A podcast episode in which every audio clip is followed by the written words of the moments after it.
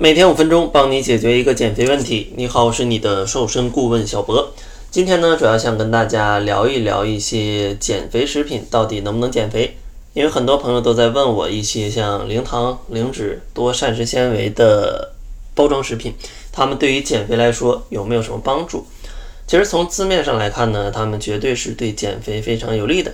但其实呢，这些食品里可能还暗藏着一些小玄机。啊，反而导致大家不瘦反胖。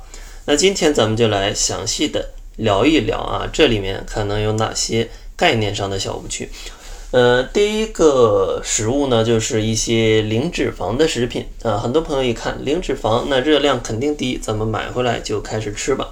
但实际上呢，零脂肪并不意味着零热量。像供能的这种营养物质，主要是脂肪、碳水跟蛋白质。一克的脂肪呢，热量是九千卡啊，然后一克的蛋白质或者说碳水都是四千卡。所以说，虽然零脂肪了，但里面是不是也有碳水化合物跟一些蛋白质啊？而且往往这种食物里面，它的碳水的含量都不低啊，可能都是一些小零食类的食品。所以说呢，不要光看零脂肪，咱们也要去看一下它的营养成分表，看一下它的比例，甚至看一下它的配料表。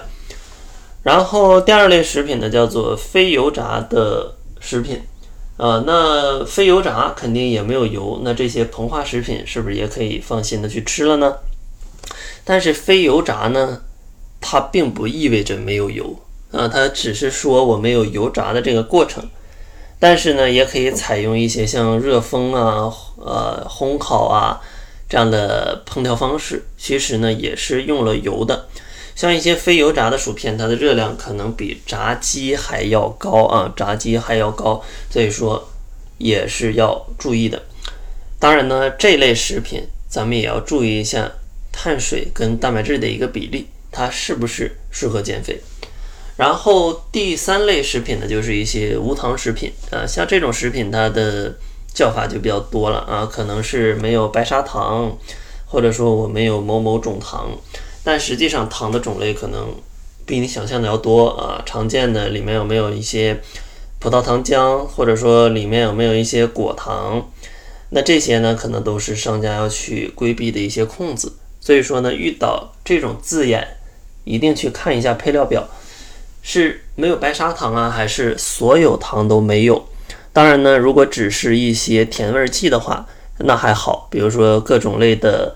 糖醇或者说一些甜菊糖，那这类呃甜味剂的热量就比较低啊，它没办法被人体所吸收，所以说减肥稍微吃一点是没问题的。但其他的糖都不太行啊，都不太行。最后一种呢，就是高纤维的食品啊，一听这个大家觉得那肯定能减肥，既然是高纤维的，对于减肥的帮助肯定是大大的有。但实际上呢，这个高它也是有对比的。比如说一个饼干，之前一点膳食纤维都没有，后来变成高膳食纤维的，里面可能只加了非常少的膳食纤维。那这种情况下，对比之前也是膳食纤维增多了，但实际上它对于减肥的帮助呢，可能非常少，因为呢它还是丰富的碳水化合物，而里面的膳食纤维的量呢又特别低，所以这种食品呢往往给大家一种心理安慰的作用，但实际上呢可能吃多了反而会发胖。所以说呢，像选择以上的这些看似比较健康的食品的时候，建议大家不要光看名字，因为现在的商家真的是机关算尽，呃，就让大家去落入这个购买的小圈套。所以说，一定去看配料表，这个东西是骗不了人的啊。如果它的详情页里没有，去找客服要一下，大多数都是会给你的。呃，然后再看一下它的营养成分表，看一下它是不是自己标榜的这样。健康，如果不是的话，那千万不要买。不过呢，大家也别灰心，的确是有一些零食是减肥的过程当中可以吃的，但是呢，种类比较多，而且每种商品它的配料表可能也不太一样。如果大家吃不准的话啊，或者想向我咨询一些哪些零食比较适合减肥去吃，也欢迎大家加入我们的变瘦变美群，然后呢，就可以直接向我来提问了。想要进群的话，可以关注公众号，搜索“窈窕会”，然后在后台回复“变美”两个字就可以加入了。